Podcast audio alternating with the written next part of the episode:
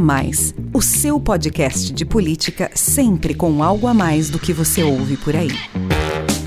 Olá, sou Rafael Lisboa e tem início agora mais um episódio do podcast A Mais, o seu podcast que discute política, economia e sociedade, sempre com algo a mais para você. O A Mais faz parte da Bússola, que é uma plataforma de conteúdo estratégico, parceria da revista Exame com o grupo FSB. O bate-papo de hoje é sobre as mudanças trazidas pelo Marco do Saneamento, aprovado há mais de dois anos Vamos falar mais especificamente sobre o tratamento de esgoto, uma questão fundamental para o meio ambiente e a saúde pública, mas que ao longo da história recente do Brasil não tem recebido a devida importância dos gestores públicos.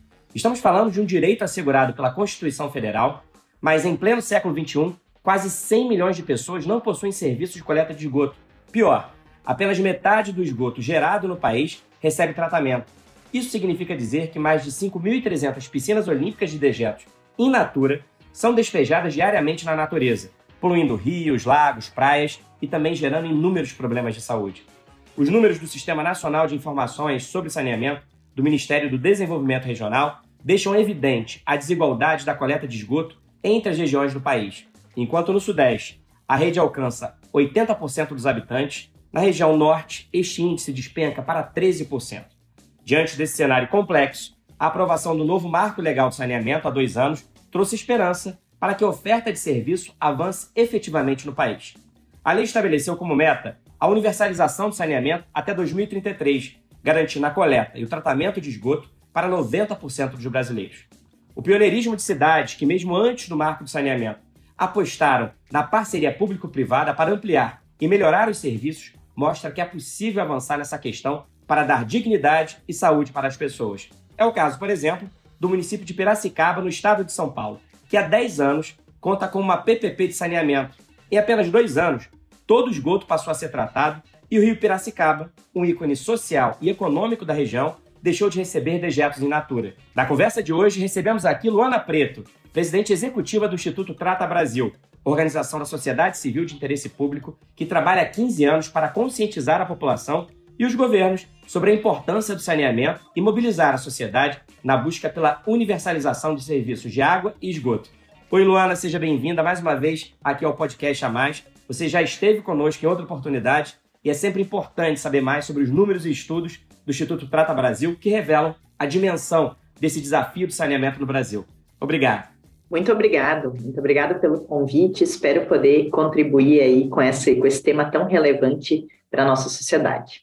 E quem também está aqui conosco é o presidente do Instituto Aegea, Edson Carlos, a maior empresa de saneamento do Brasil.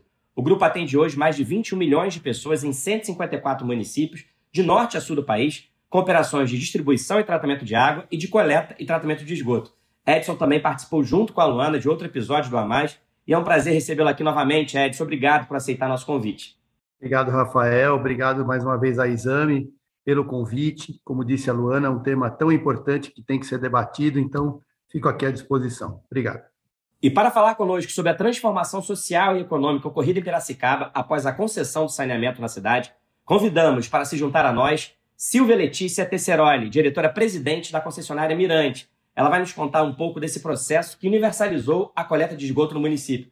Seja bem-vinda, Silvia. Obrigado por aceitar participar do nosso A Mais. Então, eu que tenho a honra de participar desse, e compartilhar um pouquinho da experiência de sucesso no setor de saneamento e, quiçá, inspirar aí outras regiões do país a, a tomarem essa iniciativa, como fez aqui em Piracicaba. Prazer estar com vocês. Bom, vamos começar então o nosso bate-papo? Eu vou começar a nossa conversa com a Luana, do Instituto Trata Brasil, à frente de uma organização que é referência na defesa do saneamento do país, Luana. Como é que você avalia a meta de universalização estipulada pelo novo Marco Legal de Saneamento. Levando em consideração que metade da população não tem acesso a serviço de esgoto, é possível atingir o índice de 90% de coleta e tratamento até 2033? Bom, primeiro falando a respeito dessa meta, né? essa meta ela é muito boa, porque hoje nós temos é, uma, uma mesma, um mesmo objetivo em todas as regiões do Brasil, então, precisamos chegar a 99% da população com acesso à água e 90% da população com acesso a coleta e tratamento de esgoto até 2033.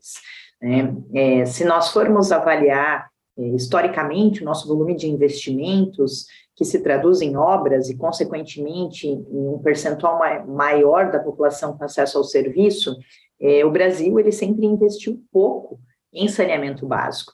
Né? Então, a nossa média de investimento sempre foi aí de 13 bilhões de reais ao ano. Mas agora, com a chegada do novo marco, que trouxe uma centralização da regulação, que trouxe é, uma maior competitividade no setor de saneamento, é, nós já tivemos, por exemplo, no ano de 2021, a garantia de 46 bilhões de reais em investimentos, em concessões é, ao longo de todo o Brasil, né? desde regiões mais distantes, como o Amapá, né, até regiões mais centrais, como o Rio de Janeiro.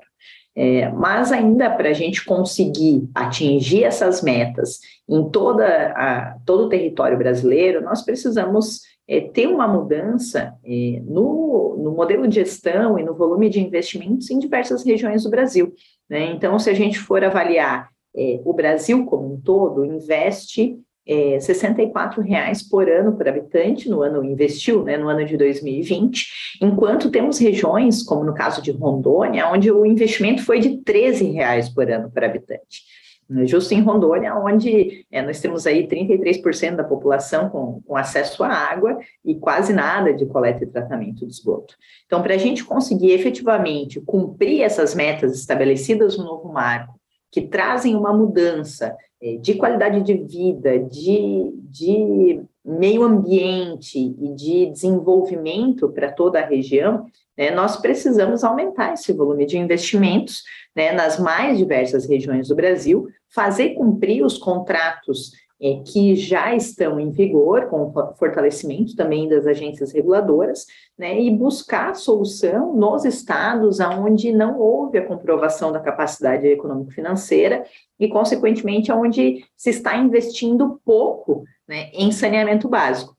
É, eu busquei aqui os dados, a Silvia vai falar um pouquinho melhor ao longo né, da, da, da, nossa conversa, mas só para a gente ter uma noção, Piracicaba, em 2020, investiu 241 reais por ano por habitante compara esse investimento com o investimento de Rondônia ou ainda do Acre, de 11 reais por ano por habitante. Não tem como conseguir mudar a realidade com obras, né, com, com mais estações de tratamento de esgoto, com mais tubulações para poder levar esse esgoto tratado é, novamente para o rio, sem investimento adequado. Né? Então, a nossa perspectiva futura como instituto é de que, em algumas regiões, já é possível perceber que essas metas estão muito próximas de ser atendidas ou ainda já possuem investimento é, garantido para que essas metas sejam atendidas, e em outras regiões ainda faz necessário é, um entendimento dessa situação, né? Por isso é importante a população entender se, se hoje se está vivendo numa região é, que tem a possibilidade de universalizar ou não o saneamento, se é uma região né, com contratos regulares ou não, e se é uma região onde se está investindo nesse bem tão precioso que é o saneamento básico. Obrigado, Luana. Eu fiquei muito impressionado aí com os números que você trouxe, né? A média do Brasil foi de 64 reais em 2020 por habitante. Alguns estados, na região norte, por exemplo, que é a região onde a gente viu aqui, só tem 13% de coleta de esgoto. Você tem lugares, né? Acre, 11 reais, Rondônia, 13 reais. Agora, Piracicaba, 241 reais por habitante. É muito impressionante. E eu vou então chamar aqui para a conversa a Silvia, que é da Mirante, a PPP criada há 10 anos com propósito específico de realizar a coleta e o tratamento do esgoto produzido no município de Piracicaba, no interior paulista, com parceira do poder público municipal e com esse papel estratégico na execução das obras para a universalização do esgoto. Quais são, Silvia, os principais resultados que a empresa já entregou para a população? Em quanto tempo esses resultados foram obtidos? E quais os próximos passos em relação aos serviços prestados? Rafael, é, é, um, é um prazer estar aqui com vocês compartilhando, né, como eu falei, esse, esse caso de sucesso. A Mirante tem um gostinho especial, porque foi a primeira PPP da EGE, que é a maior empresa de saneamento hoje do país, a maior empresa privada de saneamento do país. E essa história começou lá em 2012, ela nasceu, a Mirante nasceu em 2012, em apenas dois anos, só dois anos, né, com um volume gigante de investimentos, é, universalizou o esgoto no município de Piracicaba. Ao longo desses 10 anos, já foi investido mais de meio bilhão de reais em expansão no sistema de, de esgotamento sanitário, melhorias né, no sistema existente. Hoje, a cidade conta com uma malha de cerca de 1.400 quilômetros de rede de esgoto. Isso equivale, né, Piracicaba Cuiabá, e a gente tem que manter isso uh, ao longo aí do período de concessão. São 62 estações elevatórias, para não deixar um pouquinho o tecniceza aqui de lado, 62 estações elevatórias é porque o esgoto ele tem que é, subir para as estações de tratamento de esgoto e isso é feito através é, dessas estações, né, eles são é, levados através dessas estações porque a cidade não é plana, né, então a gente precisa da força da energia elétrica aqui. São 24 estações de tratamento de esgoto. Então, esse sistema permite que Mirante trate, em média, 3,2 bilhões de litros de esgoto por mês. Isso equivale a quase 1.300 piscinas olímpicas é, por, por, mês sendo tratados aqui em Piracicaba, né, coletados e tratados. Imagine que boa parte disso antes era lançado no meio ambiente. Iam para os rios, para as matas, e hoje deixou, é, deixou de, de, de, lançar o esgoto aí na natura. É, e as melhorias no serviço levou Piracicaba a figurar em posições de destaque no quesito saneamento, você mesmo citou, né, Rafael, antes mesmo disso estar na pauta nacional como um destaque. Né? Hoje já está no, na pauta nacional. O município saiu na frente, é um exemplo de sucesso, é, o que comprova que parcerias entre poder público e iniciativa privada são essenciais para levar o saneamento para todos os brasileiros.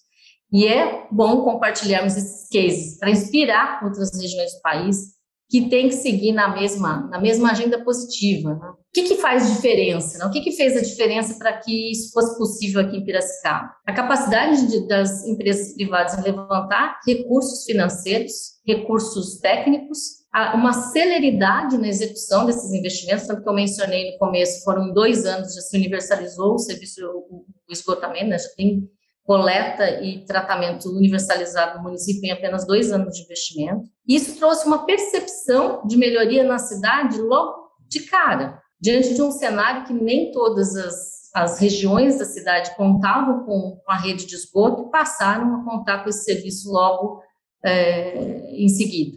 O que traz, eu falo que tem um benefício para a empresa privada que mostra que isso é possível fazer em curtíssimo espaço de tempo. Não preciso nem muito além, a, a Luana eh, e o Edson aí são fãs desse, desse é, setor aí, então, há, há, bastante tempo também. E os benefícios ligados à universalização do saneamento são muitos, eles mudam a vida das pessoas além de deixar um legado para as próximas gerações, porque a gente trata de meio ambiente, a gente leva a saúde pública no investimento que, é, que hoje é possível fazer com, com a parceria é, pública. No que a gente fala de saúde, só como exemplo aqui, em Piracicaba houve uma redução de 96% de internações por doenças diarreicas. Isso significa o quê? Menos absenteísmo escolar, menos pessoas faltando ao trabalho, gera renda, maior renda, fomenta a economia local além, obviamente, de ter um reflexo direto na redução de gastos com, com a saúde.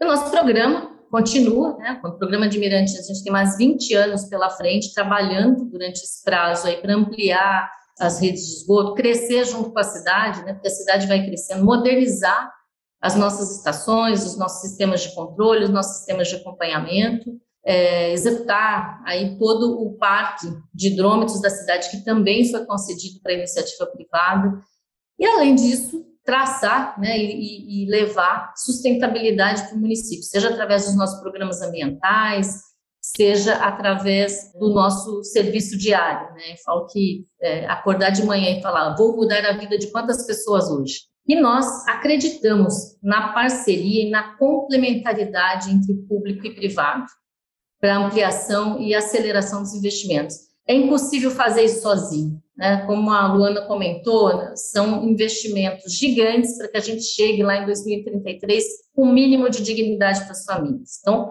nós confiamos no modelo de PPP, com base nas experiências bem-sucedidas do portfólio da EGEA, e aí a nossa, eh, vamos dizer, pioneira, que foi Piracicaba, eh, pode contar a história por si só. Né? E, e agradeço a oportunidade de poder compartilhar essa experiência e ter mudado a vida de 400 mil pessoas aqui em Piracicaba. Obrigado, Silvia. De fato, Piracicaba é um exemplo de como o poder público e iniciativa privada conseguem juntos transformar rapidamente a realidade do saneamento em apenas dois anos. Ou seja, com a integração de governos e empresas de saneamento, é possível sim cumprir essa meta desafiadora, que é a de universalização do saneamento até 2033. E a Mirante é uma das empresas que fazem parte do Grupo AEGEA, o maior grupo privado de saneamento do país. É por isso que eu quero conversar agora com o Edson, que está à frente do Instituto AEGEA. Edson, como responsável pelo braço social da empresa, qual a sua avaliação sobre o impacto que a coleta e o tratamento de esgoto têm na questão social, para melhorar a qualidade de vida das pessoas? Bom, obrigado. É como a Luana e a Silvia tiveram a oportunidade de falar, o saneamento básico ele, ele é transformador, né? Ele é a infraestrutura mais transversal da cidade, né? Porque ele, ela ajuda a melhorar a vida das pessoas, mas não só isso, a renda, das famílias, o valor dos imóveis, ou amplia o turismo, né? faz as pessoas serem mais produtivas, as crianças jovens aprendem melhor, vão melhor no vestibular, tudo isso está tá comprovado, né? não são números apenas, isso tá, são estudos acadêmicos muito profundos que mostram toda essa evolução. Aí já é uma prova disso, né? nós estamos aí, como você disse bem, 154 cidades, 21 milhões de pessoas atendidas com água e esgoto em 13 estados, né? com diferenças regionais brutais. Então, nós estamos na região metropolitana do Rio Grande do Sul, nós estamos em Piracicaba com a Silvia, né, com a Mirante, mas nós estamos também no Pantanal, 90 cidades entre Mato Grosso e Mato Grosso do Sul, cidades de 3 mil habitantes, até capitais como Rio de Janeiro, com 7 milhões de habitantes. Você imagina uma empresa ter que tratar escalas tão diferentes e com a mesma eficiência, com os mesmos prazos, com investimentos adequados para aquele tamanho de cidade. Então, a EGE ela tem, acho que, três características muito, muito fortes, assim, que são reconhecidas pelo setor de saneamento, governos, prefeitos, que um é a solidez econômica, né? Uma empresa muito sólida economicamente, que não dá nenhum passo sem sem ter certeza que tem os recursos para levar aquela cidade até a universalização. Segundo, é a eficiência operacional, ela sabe que ela consegue entregar a água, a coleta e o tratamento de esgoto, se possível, antes dos prazos do contrato. E a terceira, aí pegando a sua pergunta, é esse olhar social que a gente tem para a cidade, que vai além do, do, do, da nossa obrigação com a água e com o esgoto. A gente não quer só ser uma empresa que foi contratada pela cidade para resolver um problema de infraestrutura. A gente quer ver isso como uma empresa cidadã. Então, a gente conversa com a imprensa, a gente fala com o promotor público, a gente fala com o prefeito, com a Câmara de Vereadores, a gente fala com as, as entidades de classe, a gente tem um olhar muito especial para as áreas vulneráveis também, né? Os nossos índices de tarifa social são sempre muito altos. Manaus, agora, para você ter uma ideia, a gente chegou a 100 mil famílias atendidas por tarifa social, que pagam em média 20 reais uma conta, para você ter uma ideia. Né? São 400 mil pessoas que nunca tiveram água, passaram a ter água e agora começam a ter a rede de esgoto numa tarifa que pode pagar. Isso é bom para todo mundo, porque essas pessoas usavam normalmente poço, com água contaminada ou água de córrego. Tem pessoas lá, Rafael, que 60 anos que nunca tinham tomado um banho de chuveiro, para você ter uma ideia. Então, agora no Rio de Janeiro, a gente está testemunhando isso também, né? Com o programa Vem com a gente, a gente está entrando. Nós, só na nossa área de atuação, na cidade do Rio de Janeiro, são 525 comunidades, entre favelas e comunidades, né? Que nós temos que levar o serviço de água e esgoto. São mais de 3 mil líderes comunitários catalogados e que conversam com a gente diariamente. Tem um canal de WhatsApp específico para eles comunicarem a Águas do Rio, que é a nossa empresa lá, de que tem um problema e a nossa equipe imediatamente é deslocada para essas comunidades. Então, é, nós contratamos agora 3.500 pessoas de favelas, que hoje são funcionários da Águas do Rio, com carteira assinada, com benefícios, quer dizer, imagina a renda que, esses, que significa né, esses salários sendo gastos na comunidade, no mercadinho, na farmácia. Né? Então, esse olhar é muito típico da EGEA, de não se limitar aos benefícios que o saneamento traz, que já são muitos, né, como foram ditos aqui, e a Silvia vive isso na pele, lá em Piracicaba, consegue visualizar a qualidade, a melhoria da qualidade de vida nesses anos que a Mirante está lá, mas a gente assiste isso em todo lugar. Agora a gente chegou em Crato, no interior do Ceará, né? Então a gente está em Timon, que é semiárido do Maranhão, né? Barcarena, no interior do Pará, na Amazônia. Então isso exige da, da, de uma empresa um, um, ter um olhar muito diferenciado, um olhar regional, entender a cultura local, e, e, se adaptar àquela cultura. Né? A gente, na EGE, tem uma, uma visão de que a gente quer ter dentro do nosso quadro de colaboradores a mesma diversidade que a cidade tem, para que a gente possa escutá-la, para que a gente possa falar a mesma língua, com o mesmo sotaque, com as mesmas vontades e necessidades. Né? Então, esse olhar social faz com que a empresa de saneamento tenha que ser diferenciada. Se ela olhar só para o que ela tem de obrigação, ela não consegue ficar 35, 40 anos lá, que é esse desafio que a Silvia falou. Pô, universalizou, e agora? Quer dizer, você tem que ficar mais 20, 30 anos lá. Então, quer dizer, tem que ir além, e a EGE eu acho que é um, é um modelo, até por isso que eu, que eu saí do Trata Brasil depois de 11 anos aí com muita honra, e agora vejo a Luana e fico muito feliz de estar tocando e vim para a EGE, porque os valores que eu tinha como pessoa, como cidadão, são os mesmos valores que eu vejo na EGE. Então, isso me dá muito orgulho. Obrigado. Obrigado a você, Edson. Eu quero continuar conversando com você, porque você destacou aí que saneamento é cidadania, né? É garantir cidadania para a população, né? Vocês todos falaram aí de ganhos econômicos, mas também ganhos ambientais e principalmente ganhos sociais que o saneamento proporciona. E aí, Edson, eu quero entender mais desses instrumentos que um grupo como a EGEA tem para poder fazer inclusão social por meio do saneamento. Você falou aí da tarifa social, que é um recurso super importante para atender as famílias vulneráveis. Então, quais são os instrumentos, quais são as iniciativas da EGEA, do Instituto EGEA, para transformar saneamento em instrumento efetivo de inclusão social e o que vocês fazem pode servir de inspiração para outras empresas? Uma coisa muito importante que, que a gente faz na EGEA é, antes de entrar em qualquer cidade, antes de disputar uma nova concessão ou um novo leilão, nós fazemos um, uma varredura na cidade, a gente faz uma pesquisa muito profunda do que a gente vai encontrar se a gente ganhar aquela concessão, porque depois que você ganhou, não dá tempo de pensar, você tem que chegar chegando, né? Então a gente sempre faz um rastreamento muito grande, faz uma grande pesquisa com empresas de credibilidade para a gente entender quais são a, que áreas, que, qual é a característica daquela cidade, a renda das pessoas, onde as pessoas mais vulneráveis estão, que tipo de desafios técnicos a gente vai ter para entrar naquela cidade. Quando a gente chega, a gente já tem tudo isso mapeado.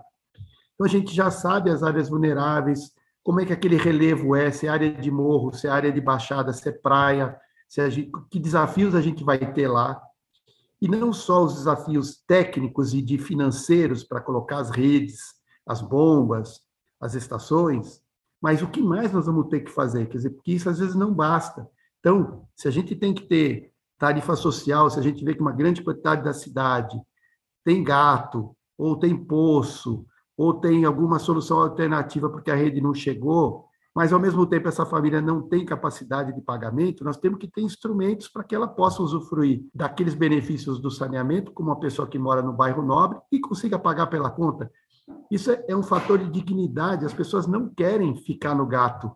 Quem pensa isso é mentira. A gente já fez várias pesquisas até no Trata Brasil. As pessoas querem estar conectadas, querem ter a sua conta de água, porque a conta é um símbolo de cidadania.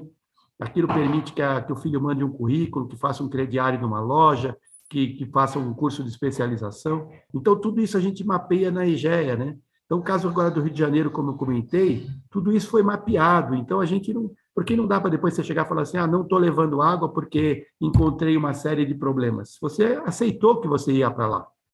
Então, é, o saneamento ele transforma, mas não basta. Né? Então, a gente tem projetos sociais muito sólidos, que, que, tratam de educação ambiental, que tratam de renda, que tratam de geração de, de cultura. Nós temos muitos projetos incentivados, né, com o uso de leis de incentivo para que a gente possa levar essas várias oportunidades. Esporte, né, também lei, pela lei do esporte, a gente tem vários, vários projetos de esporte. Então, então, quer dizer, não basta, o saneamento é muito bom, é essencial, a gente vai lá para resolver, mas não basta, né? A gente tem que ter um olhar mais amplo, porque ainda mais depois, dois anos depois de pandemia, a gente sabe que a, que a, população empobreceu muito e a gente tem que ter um olhar diferenciado, não só nós, todas as empresas, né? E, e, as empresas de saneamento mais ainda, porque elas convivem porta a porta, né? Não é uma empresa que você vai lá no supermercado, compra um produto dela ou não compra se você não quiser.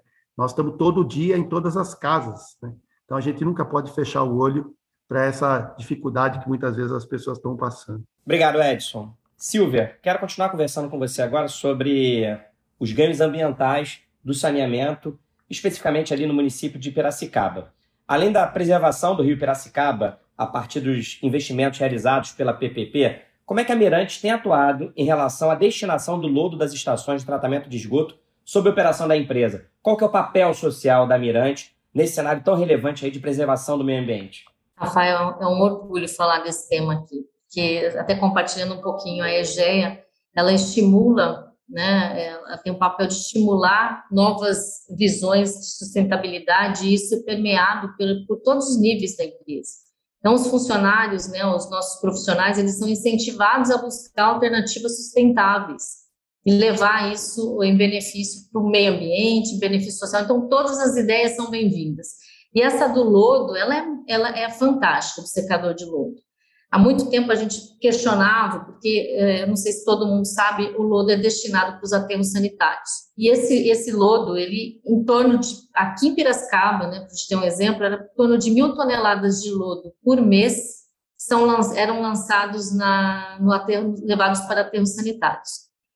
E nesse projeto, nós criamos uma área de 3 mil metros quadrados, localizados dentro de uma estação de tratamento de esgoto, no qual você leva todo o lodo para essa área de secagem, nessa, nessa área coberta de secagem, ele em 30 dias mais ou menos, porque é, perde é, 70% do volume, é, diminui, porque a maior parte do que tem no lodo é água. Então, é um secador que seca à luz do sol, praticamente, não tem nenhuma energia gasta no setor da natureza, e isso reduz, imagina, a gente reduz 70% do que a gente levava para termos sanitários, hoje são ganhos diretos que se reduz a, a essa, esse descarte. O, o, lodo todo que era gerado, mesmo esse 30% que sobra, nós queremos ainda dar uma destinação sustentável para ele. E nessa parceria que nós fizemos, tanto com a Exalc, né, que é a Escola Superior de Agricultura dos Queiroz, e com a Agência Paulista de Tecnologia dos, dos Agronegócios, nós é, transformaremos esse lodo em fertilizante.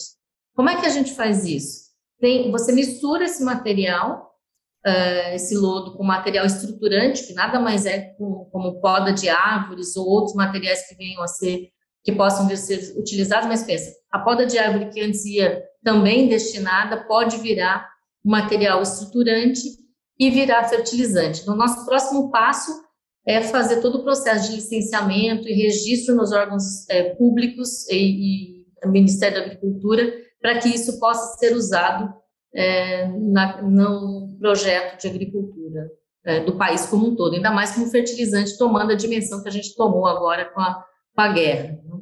E esse, esse é, projeto, ele recentemente foi premiado com o Prêmio Eco da AmCham, então a gente ficou super orgulhoso, por quê? Porque a hora que você leva um projeto desse, você, primeiro que você inspira outros a fazerem o mesmo, e você traz para dentro de casa com os profissionais que desenvolveram essa solução, ficarem orgulhosos e buscarem ainda mais, né? Esse é um, é um falo que é um, é um círculo é, positivo de você estar numa empresa grande que possa compartilhar isso entre outras concessões. A gente acaba inspirando e sendo plataforma de desenvolvimento de novas tecnologias do setor de saneamento que ainda não, não aconteceram, às vezes, nem no, no mundo afora. Obrigado, Silvia. Muito inspirador mesmo esse projeto. E o futuro é esse, né? É economia circular, reaproveitamento, saber como é que a gente trata melhor o nosso planeta na hora do descarte e do reaproveitamento de material. E aí, esse exemplo aí que a Silvia trouxe mostra os ganhos que o saneamento traz, tanto do ponto de vista social, ambiental e também de governança dos recursos alocados nessa área. Ou seja, investir em saneamento tem total alinhamento com a agenda ISD ou ESG. A sustentabilidade tornou-se um pilar primordial dos negócios, orientando empresários nas tomadas de decisão influenciando a escolha de investidores e consumidores. Luana, por isso eu quero te perguntar: como é que o fortalecimento dos pilares ISD no mundo dos negócios, na sua opinião, tem contribuído para que a pauta do saneamento avance? Estamos num momento muito especial e agora essa agenda sai de vez do papel? Bom, a, a pauta ESG ela tem, tem, sido cada vez mais presente, né, tanto em captação de recursos financeiros, é, quanto é, na, nas próprias empresas em, seus, em suas áreas é, de sustentabilidade, na publicação dos seus relatórios. A parte do saneamento básico, ela tem total correlação né, com os critérios ESG, Quando a gente olha para o E, né, a parte de meio ambiente, a partir do momento que a gente é, não lança mais a carga bruta de esgoto nos nossos rios, ou seja, lança esse efluente já tratado dentro dos padrões estabelecidos pelos órgãos ambientais, é, nós fazemos com que aquele rio é, continue tendo vida e que com que toda a fauna e flora que, que vive naquela bacia hidrográfica possa é, se reproduzir, possa manter a, a, vida daquele ecossistema é, sem o impacto do ser humano vivendo é, naquela bacia hidrográfica. Né? Então, a correlação da chegada da coleta e tratamento do esgoto é, está diretamente relacionada né, com a, a, a melhoria da qualidade dos nossos rios. Quando a gente olha para o pilar S, para o pilar social, assim como o Edson e a Silvia já falaram, o saneamento básico ele é a base para o desenvolvimento de uma sociedade. Né? Então, a chegada do saneamento, ela faz com que haja um menor número, número de doenças de veiculação hídrica, de doenças ginecológicas, faz com que é, as pessoas tenham uma maior produtividade, porque elas ficam menos doentes, então elas conseguem produzir mais isso faz com que a renda da família aumente também, né, faz com que haja uma ascensão social daquela família e também de uma futura geração que vai estar tá colhendo os benefícios da chegada desse saneamento. Né, quando a gente olha para as crianças, um episódio de diarreia geralmente faz com que uma criança fique de um a cinco dias fora né, da, das escolas. E isso traz atraso escolar, causa desestímulo nessas crianças na aprendizagem, faz com que elas tenham uma menor nota no Enem, e, consequentemente, uma menor perspectiva futura. Quando a gente olha para o quesito, para o pilar governança, é, o saneamento básico, ele é a base, por exemplo, das cidades humanas inteligentes. Né? Quando a gente fala em, em ter uma cidade que funciona é, de maneira é, correta, de maneira onde é, uma infraestrutura está interligada com a outra, né, com o acesso das pessoas à, à, internet, com o acesso das pessoas aos serviços públicos é, essenciais, a gente não pode esquecer do saneamento básico, né? Então, é, muitas vezes a gente está falando da chegada da, da telefonia, mas não tem saneamento naquela região.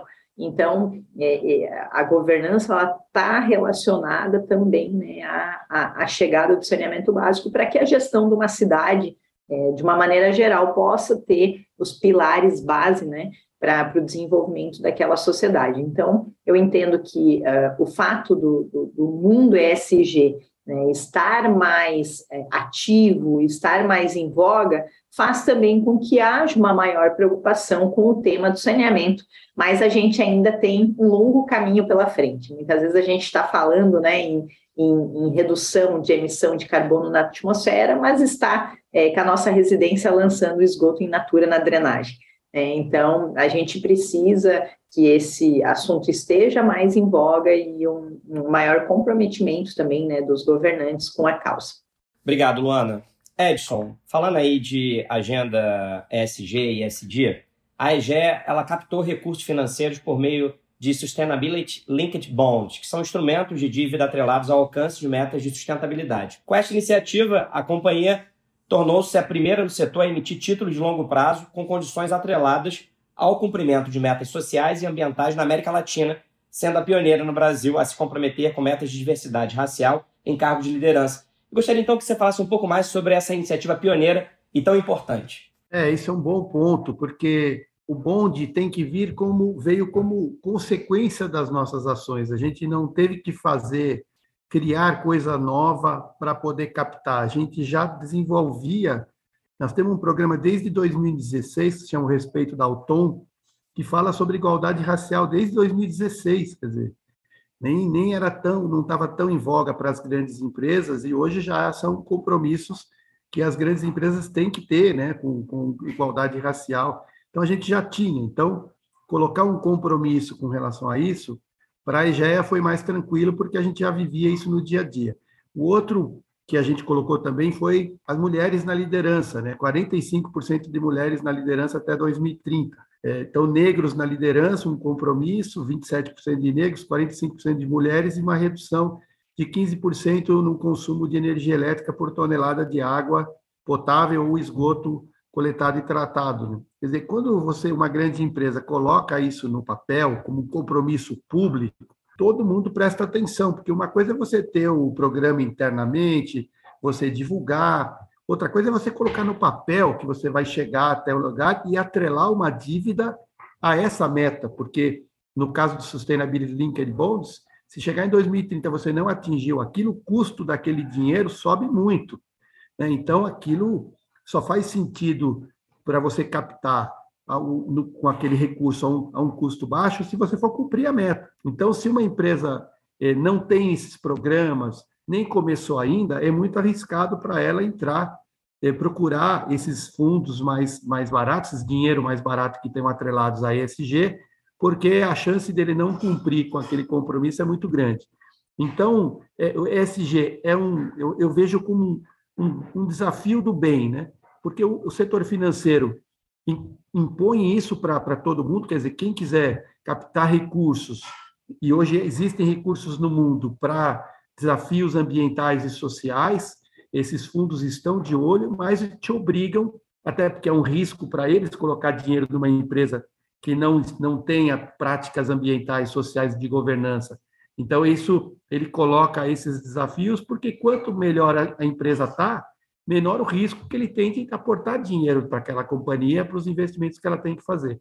Então, eu vejo o ESG como uma grande oportunidade que essas empresas têm, principalmente as de capital intensivo, como as empresas de saneamento, de ter metas, quer dizer, ela já deveria ter, mesmo que não tenha nenhuma necessidade de recursos, porque hoje quem não tem não consegue caminhar né, para, um, esse novo futuro. Então, você tem que ter política de gases de efeito estufa, minimização de impacto, economia circular, como você colocou muito bem, o caso do lodo aí de Mirante, né? você tem que ter políticas de igualdade racial, de ascendência das mulheres para a liderança.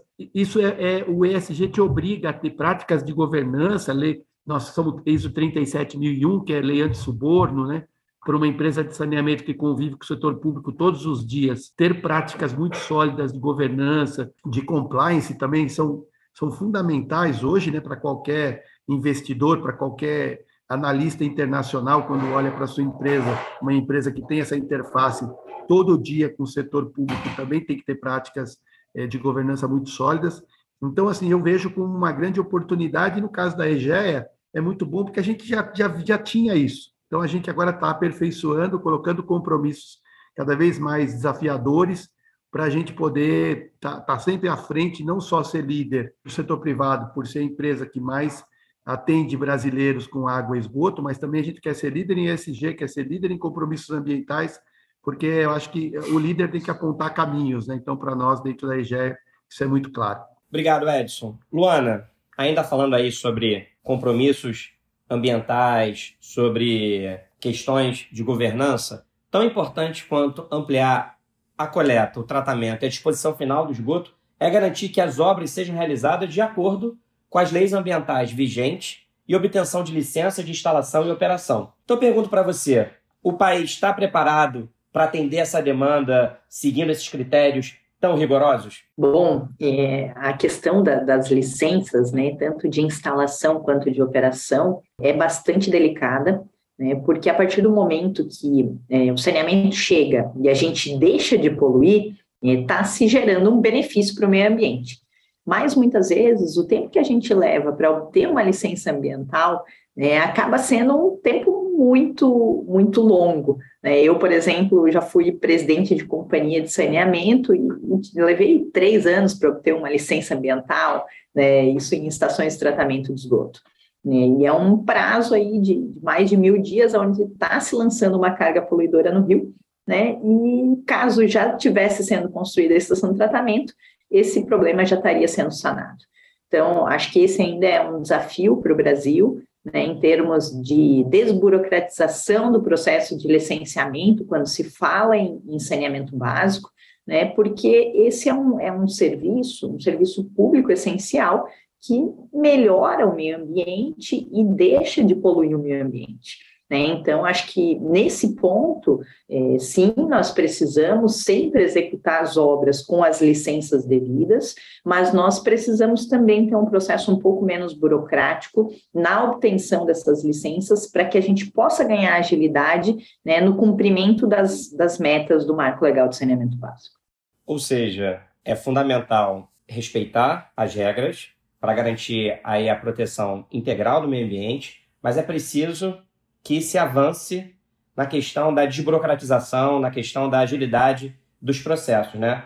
Vou aproveitar então para tratar do caso concreto de Piracicaba, Silvia. Você, como diretora-presidente da Mirante, encabeçando aí uma PPP com resultado ambiental tão expressivo, você entende que é possível aplicar esse modelo contratual em outras regiões do país?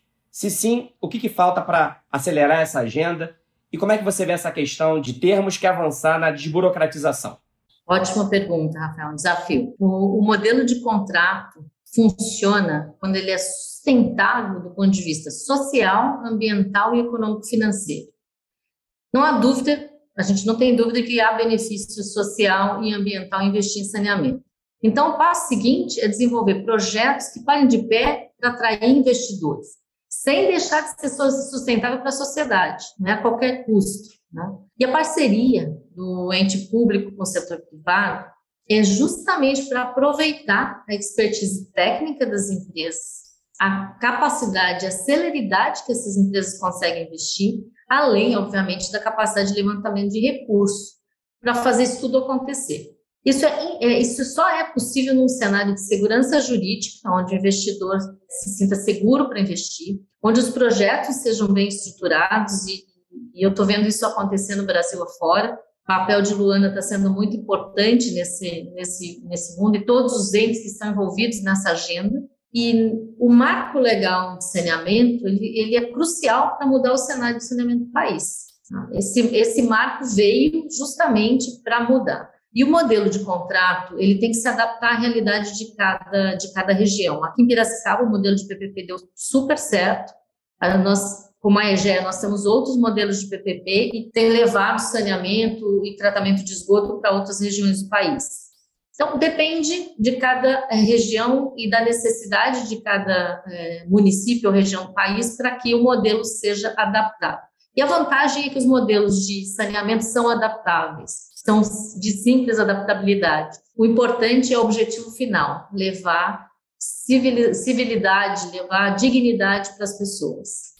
E assim chegamos ao fim de mais um episódio do podcast a mais sobre um tema que é prioritário para o país, saneamento básico. Quero muito agradecer às nossas convidadas, ao nosso convidado.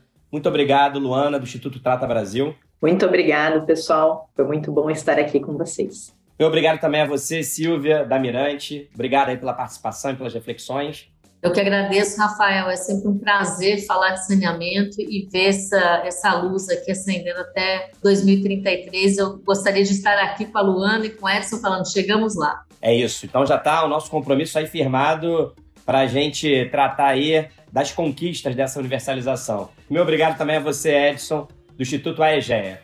Ah, eu que agradeço, sempre muito bom discutir. É, a gente precisa, é um desafio enorme. O Brasil nunca vai ser um país realmente desenvolvido se não universalizar o saneamento. A gente está falando aí tecnologia 5G do celular e tem lugar que o, a criança, o jovem, tem um celular de última geração e pisa no esgoto. Quer dizer, ele sai do século 21 e volta para o século 19 na mesma rua, né? Então isso é, é muito importante a gente tratar porque a gente tenha realmente um país equânime, né? Uniforme desenvolvido para todos. Obrigado. Obrigado, Edson. E meu obrigado, meu agradecimento especial também a você que esteve conosco até agora. A gente se encontra novamente no próximo episódio. Tchau.